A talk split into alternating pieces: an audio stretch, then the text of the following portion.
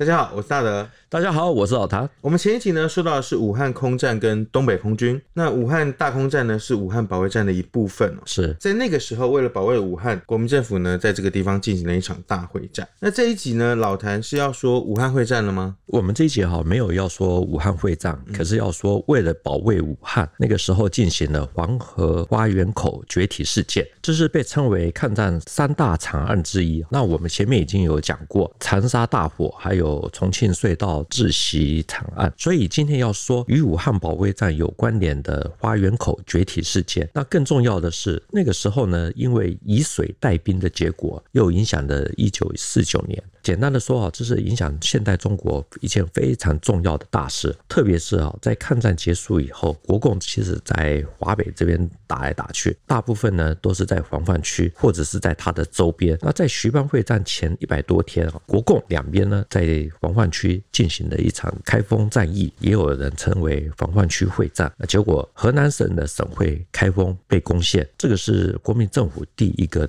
丢掉的省会之后呢，立刻就是山东的济南，接下来就是骨牌一张一张的倒下去，接着就是徐蚌会战。对于这个一九三八年六月在河南郑州附近发生的这个花园口决堤事件，相信呢我们有看我们频道、锁定我们频道的朋友们应该都有听过，甚至是非常的熟悉，也非常的巧。那因为我们在准备这一集的时候，因为刚好是五一连假，有时间可以出去访问，那刚好就访问到的一位齐旭东齐伯伯，他以前在世新大学教过书啊，我去了以后才知道他是河南山丘夏邑县人。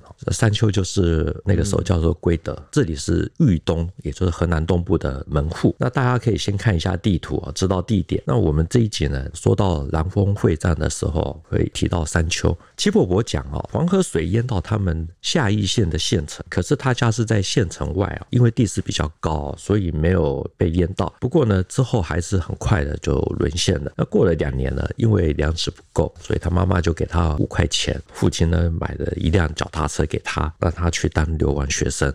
那个郑州的河南黄河正在泛滥，我我离开家的时候，遍地都是水，一百多里路都是水。坐那个小船在黄泛区，那个叫黄黄河泛滥区，在那里头走啊，没有路啊。高的房子看到屋脊，大的树看到树顶。齐伯伯说：“哈，他那个时候是沿着公路走。”公路中间呢，都挖成一条沟，有点像是战壕。如果你遇到了轰炸，可以立刻的跳进去躲在里面。至于挖起来的那个泥土呢，就往两边堆，那有点像是田埂。大家都是走在那个上面，那四处呢都是汪洋一片。他一路走呢，看到了好几次啊、哦，就有人走着走着就倒下去，啊，也不会有人去救。所以呢，他花了一个月的时间哈、哦，从山丘的夏邑县走到了洛阳，因为路太差了，所以脚踏车都坏了。有淹死人吗？有，我亲眼就看到饿饿死了，不是淹死，饿死，饿死了就抛到水里面去了。不不不不，逃难那一条路，大家慌慌张张，背着包袱，牵着孩子，走走走，那都没吃的，咱走走走，哦，咚，到这点了，到这腿蹬一蹬，就就走了。大家很多人都看一看就走了，没人拉，谁拉？谁叫啊？他自己都没有吃的。我在初中，我就一天吃两个地瓜，你一顿吃光也好，一天也好，一天就没有了，怎么？到后来地瓜吃不起，喝稀饭。那后来他就就读松协的战区第二中学啊。最后呢，他又辗转来到了四川啊，当了青年军，进入二零七师。我们从简单的地图上面来看哦，商丘的夏邑哦，距离黄河其实还有一段距离。是，刚从这个齐伯伯的描述来讲说，其实我们很难想象出他这个当时的惨状。是，这不是更惨的哦，在台湾十多年前啊，还有一位河南过来的校长毛宗武，他也出过一本个人的。回忆录啊，现在市面上还可以找得到这本书，书名叫做《滚滚黄河》。它里面提到呢，一九四二年的河南大饥荒，他说他们是在冬天逃难。那书里面讲，马路两边饿死的人到处都是，天气寒冷也不会腐坏，也没有人收尸。他说真的是路死路葬，沟死沟埋。所以这个齐贝贝他看到的景象啊，其实是比这个毛校长形容的还要再好一些。是是是，他是在一九三零年就离开家乡啊，情况很惨，可是还没有惨到那个地步啊。因为花园口决堤哦，所以后来河南有水旱、环滩这个四大害的说法。那我们会陆续的说，除了冰灾之外哦，灾难这么的多，最主要还是与黄河有非常大的关联性。这边呢，就要请老谭来帮我们说说看，这个黄河它到底有什么样的特性，才会造成这样子的一个结果？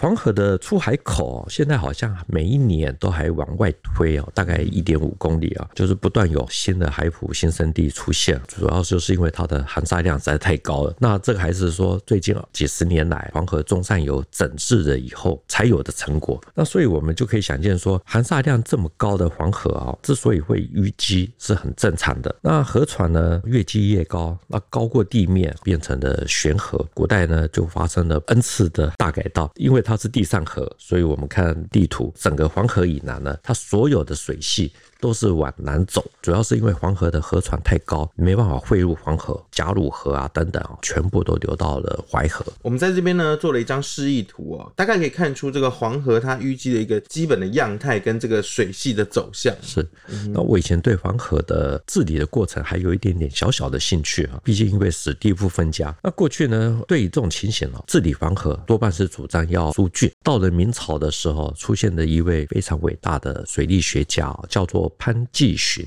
他在实地研究以后呢，主张治理黄河一定要溯水。攻沙，这个溯水呢，就是要把河流把它拘束起来，让流速加速，流动加快，才能够把沙子带到大海，不会淤积。我们在念书的时候知道，这个治水的方式其实有非常多种。当时最主流的，刚刚老谭有提到说，都是要疏浚。是，那潘继寻认为啊，最主要是因为黄河中下游的河道啊，历代之所以会不断的改道，动不动就神龙摆尾，主要原因就是因为黄河的泥沙太多，流速一缓慢，沙子就沉，加速了河船的淤。积的速度啊，那所以呢，就是应该要逐堤蓄水，让流速加速。所以呢，他那个时候就设计了铝堤，靠近主河道修建的这种小堤呢，把那个水让它可以归在河槽里面。然后呢，距离它两三里之外呢，又新建了平行的这种窑体啊。如果有比较大的洪水溢过的铝体啊，可以有窑体来作为双保险。那两道堤之间呢，又新建了隔体啊，来作为缓冲。所以它整个的设计呢，有点。像是双壳体的这种潜艇，隔体就是这种环水舱啊什么的等等。也就是说，这个潘季寻的主张啊，他推翻了原来这个大禹治水的这种主流的方式，也相对的证明了大禹他的爸爸滚他的这个方式其实也是行得通的。对对对对，替他平反了。黄河呢是一条非常难治理的大河哦。我爷爷他本身是在一九四九年从河南南阳到台湾的。那我以前在驻点的时候呢，就是没有去过河南啊，是蛮可惜的。那老谭讲的这些呢，我们稍微就可以明白了。黄河的一些相关的地理跟水文的一些情况，因为呢，黄河的含沙量高，是悬河，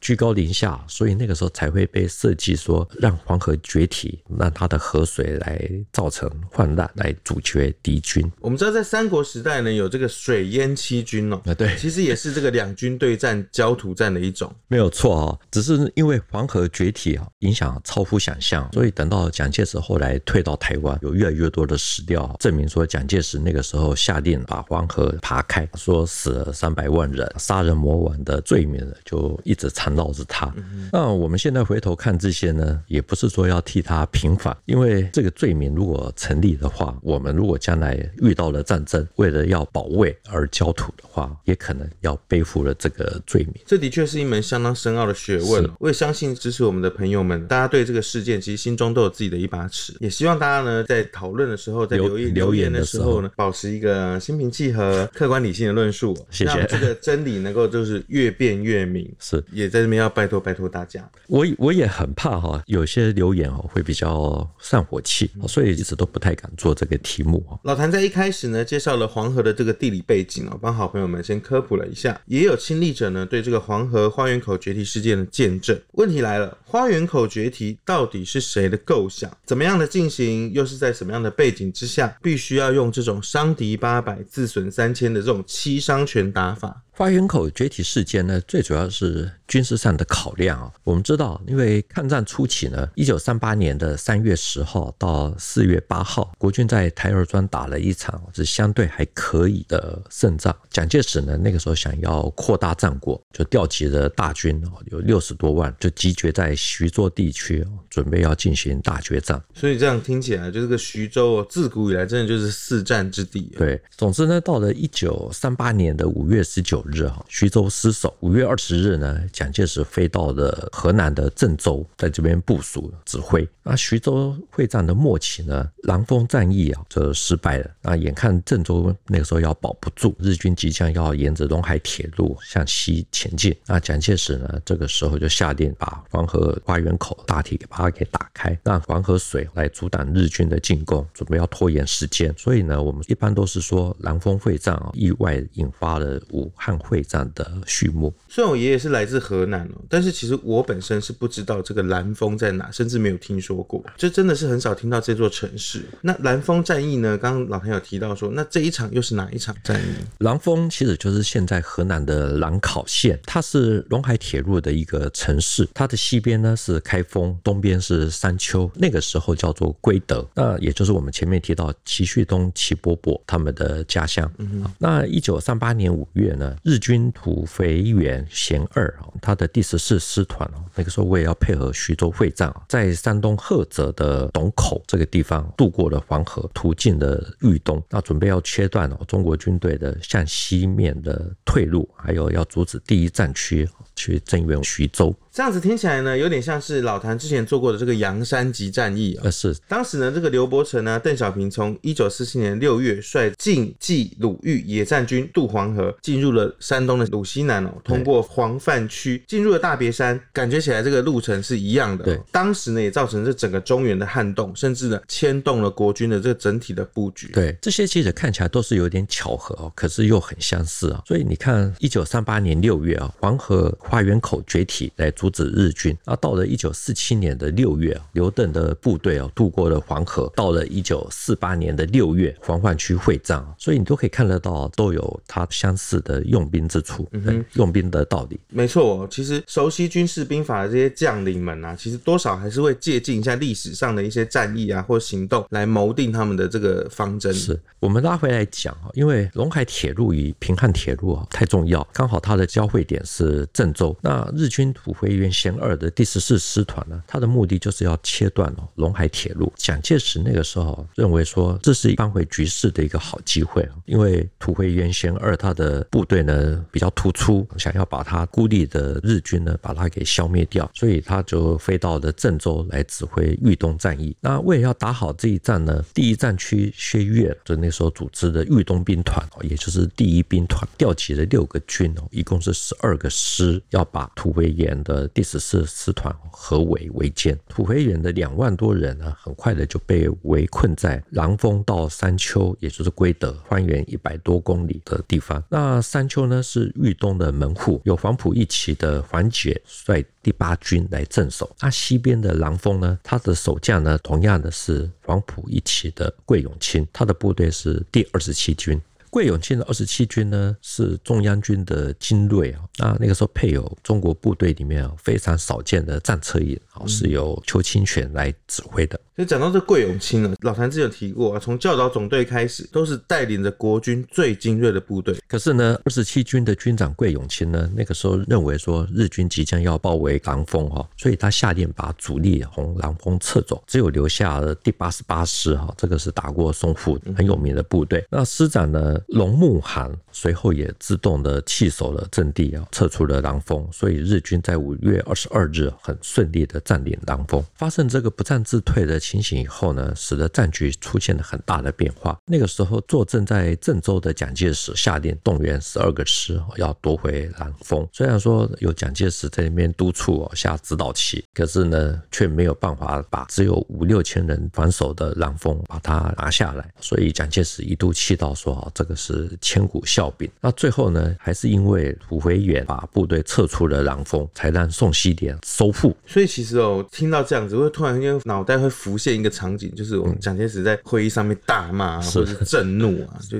因为本来是好好的一场，感觉是可以打好的一个战役，对，这样子就就没了。偏偏在同一个时间啊，也就是国军在反攻狼峰的时候，缓解的第八军镇守的归德，也就是山丘，那个时候奉命要守一个星期，那也有的说法是说守三天，结果呢，才一天就丢了。根据缓解的说法，那个时候是临时配属在他下面的第六十四军一六八师的师长何林森不遵守命令，擅自撤退，那就我日军趁隙屠戮，其他的各师受到压迫，就只好大家就一起撤退。那所以呢，齐旭东伯伯讲，他们的家乡哦，在抗战的时候没多久就沦陷了。嗯哼，老谭其实在过去很多次提到，国军部队啊，虽然是攻不如守，但是呢，守是很强的。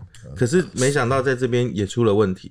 对，当然了，这二个师来围攻一个日本的甲种师团哦，没有办法围歼哦，的确是打得很不好。当然也有很多的说法，比如说部队的新兵太多，训练不足啊，武器弹药不如人等等。其实呢，还有一个原因哦，很重要的哦，大家平常都高喊抗日，说要不惜牺牲一切哦，可是在这个主旋律之下呢，没有太多人敢说一些不同的意见，因为大家都知道要打赢其实几率不大，所以等到他们要上场的时候呢，都会是我 OK，你先上，就是各自观望，保存实力。没想到像这样子的消极的想法，竟然是有这么的严重。因为我一直都觉得说战争离不开人性啊，所以相同的情形啊，整整十年，到了一九四八年啊，国共在防患区会战，真的是可以看得到相同类似的场景。那我们之后过几集一定会讲得到，就是希望到时候大。大家可以支持指教一下。总之呢，虽然说那个时候武器比较好，可是，在河南大地的战争就是重复了一遍。老谭在过年前呢，《济南战役前奏曲》三部曲里面呢，其实就有提到说，一九四八年的黄泛区会战。看来这个花园口讲完呢，应该就是要讲这一段了。只是呢，问题又来了，单凭丢了徐州、兰丰还有归德，就要下花园口决堤的命令，情况已经危急到这样子了吗？当时的情况是真的非常的危急啊！危急到什么地步呢？把第七十一军第八十八师的师长龙慕涵把他给枪毙掉。他是在抗战的时候第一位被枪毙的将领。老蒋那个时候真的是要杀人立威。那我们之前呢讲过，陈明仁带领第七十一军驻防四平街的时候，他之所以要坚决守城，最主要的原因就是老蒋对于守不住的喜欢杀头啊，所以呢他就坚守下来。刚刚老谭有提到说龙慕涵他也是七十一军的，是是有这个关联性在。哦我相信陈明仁后来作为七十一军的军长，他一定对龙慕涵被枪决的过程还有背景哦，一定是非常的了解。除此之外呢，守山丘的缓解呢，他的第八军呢，那个时候也被撤销了番号，缓解呢就改掉陆军官校教育处长。至于第二十七军的军长桂永清，他也被撤职查办。那之后呢，桂永清被外放到德国还有英国去当驻外武官，最后转为海军。所以你看这一场战役呢，其实改变了这么多人的人生。是狼峰丢了以后呢，郑州告急，因为日军准备要继续的拿下郑州，准备要沿着平汉铁路南下，预估呢只要七到十二天就可以抵达武汉，甚至也是拿下来。国民政府呢就只好决堤以水带兵啊，形成了黄泛区阻绝日军的进逼。经过了我们一整集这么长时间的梳理哦，我们先科普了这个黄河的特性，也介绍了徐州会战跟它里面包含的这个兰丰会战。现在应该要走到是谁构想要用这种方式来牵制日军的？中国历史上哦，其实以水带兵是屡见不鲜哦。像大德刚刚你前面讲到的水淹七军，不过呢，那个时候准备对日抗战之前就已经有这样子的想法。那最早提出来的顾问里面呢，其实是德国的军事顾问团总顾问哈法肯豪森将军，他是在一九三五年的八月啊提交了中国抗日战备建议书，其中就提到说黄河可以作为最后战线，应该还要有计划的实施人工放弹来增厚自己的防御能力。后来呢，杭州还有南京这些相继失守，德国军事顾问团的这位总顾问呢，还对国军在撤退的时候没有把桥梁啊什么那些炸掉，非常的不满。他还致电蒋介石说，破坏为用兵上的一种重要的工具，应该要按计划来实施。所以，我们这样听起来呢，最后蒋介石是有采纳这个德国顾问团总顾问的一个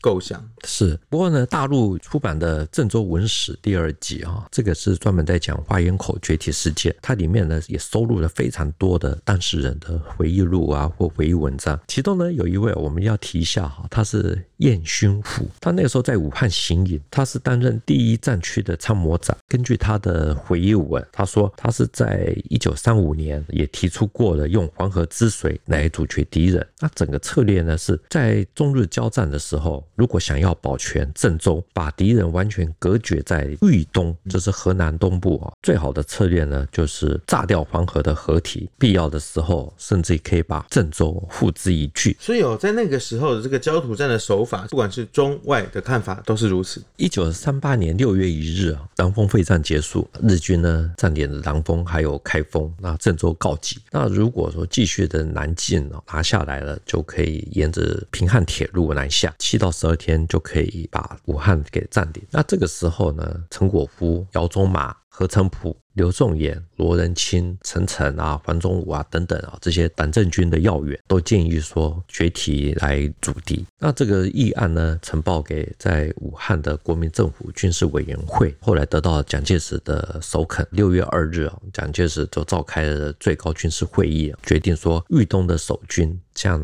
豫西三地啊转移，同时呢秘密。决定了掘开黄河大堤来阻绝日军南下，所以这么就决定了，已经要走到壮士断腕的地步了。那本来最初哈设定的决堤的地方不是在郑州的花园口，而是在中牟县的灶口。嗯、那这个地方呢是在花园口的下游，那个时候是命令第三十九军的军长刘和鼎来执行，限定呢是在六月四日的午夜十二点以前一定要完成。那刘和鼎呢就动用了一个团的兵力，没想到呢这一带的堤坝它的土质啊比。比较多的沙子掘开了以后呢，黄河水一冲沙，那堤坝里面的泥沙流出来，又把爬口给堵住，出水不多。所以呢，之后才会决定说要往上游一点，花园口这边来。因为灶口这边一开始的出水不多哦，后来其实也溃堤，那也造成了那个防范区变得更大。总之呢，因为日军那个时候已经逼近了中模的白沙镇啊，所以六月四日啊，又下令说在灶口的上游花园口这个地方要决堤。那这里呢，堤防有二十米、二十公尺厚，所以是命令新巴师的师长蒋再增来执行。根据这些文史资料的说法呢。蒋再珍呢，把花园口一带的居民，就是黄河南岸的居民，都赶到十里之外。那同时呢，挑了八百名的士兵，分成五个小队，日夜赶工。那晚上的时候呢，还把汽车开到的大堤上面，用那个车头灯来照射，来照明。那所以在这样子日夜赶工的情况下，到了六月九日的上午九点，爬开了黄河大堤。那黄河水呢，就开始沿着贾鲁河一路的南下。这样算起来哦，其实花了五天的时间才把大堤给掘开哦。是。那这个时候黄河水就这样子顺着冲出来了嘛？对。不过呢，一开始破口不是太大哦，所以新巴斯又调来了平射炮，打了六七十发。因为黄河汛期，所以它的水量非常的丰沛，所以就一路下来，最后呢，黄河之水天上来，滔滔不绝，一发不可收拾。主要是以河南地区为主。部分的安徽还有江苏地区呢，也通通都沦为防范区，总共有五万四千平方公里的土地泡在水里面。那当然也不是说每一年都泡，有的是一直都泡，那有的是不同的时间点，一直到了抗战胜利啊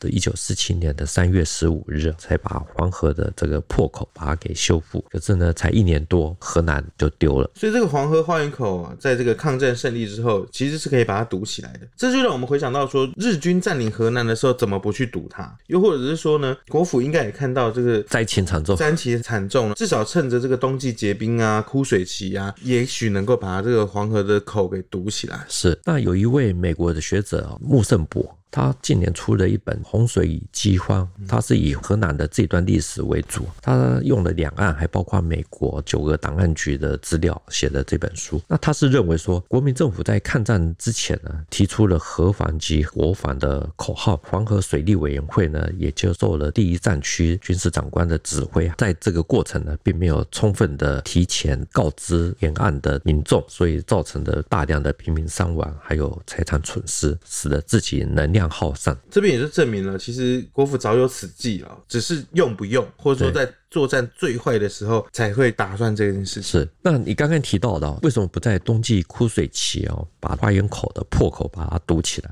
其实我们看汤恩伯先生纪念集哦，它里面有一篇文章很有趣，它里面写到说，汤恩伯在中原河南的时候，大刀阔斧做了几件事情，其中有一样是修筑花园口到淮河数百里的堤防，还建立了战时中学，收容了中学生三万多人。战时中学就是前面齐伯伯提到他们所念的那个战时中学，对，他是念战时第二中学，第二中学，对，所以这可以理解哦。可是呢，为什么要修这个花？花园口到淮河数百里的堤防，黄河改道以后呢，日军的攻势啊，的确是受到了防患区的影响，整个向西前进的策略就暂时停止。那中日双方呢，后来就沿着防患区各站一边，都动用了社会资源，比如说要老百姓去修筑堤坝，试图把我这边的堤坝呢筑得又高又厚，让洪水能够逼到对方那边去。所以呢，这样子大家不断的你来我往，你盖得更高，明年呢？它就盖得更高，那这样子的结果呢，就使得整个河南的人力、物力、财力几近于枯竭。那所以穆胜博，美国的这位学者，他就认为说，因为大家中日双方一直这样子搞，那老百姓苦不堪言啊，两边后来都受到了地方老百姓的软抵抗，最后的受益者就是八路军。这不得不说，河南也背负了很长很长时间，其他中国各地啊，觉得说河南就是穷，对，盗贼很多，是，其实多少这些历史上面看起来会有一些这种背景的成分。在他们被迫离开家乡或什么，因为花园口的崛起啊，影响是非常的大。那所以日本那个时候也拿来宣传，说他们救助中国的老百姓。那国军这边呢，一开始说法是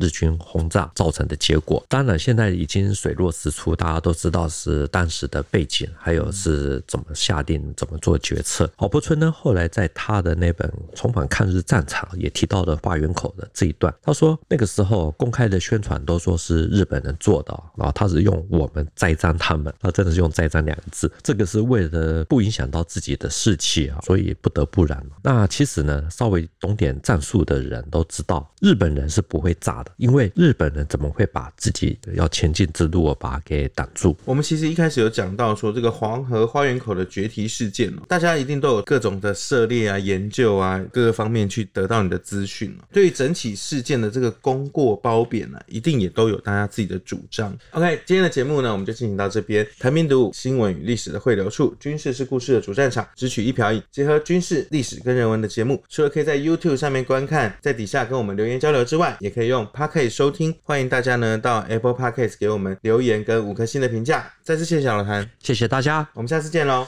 拜拜，拜拜。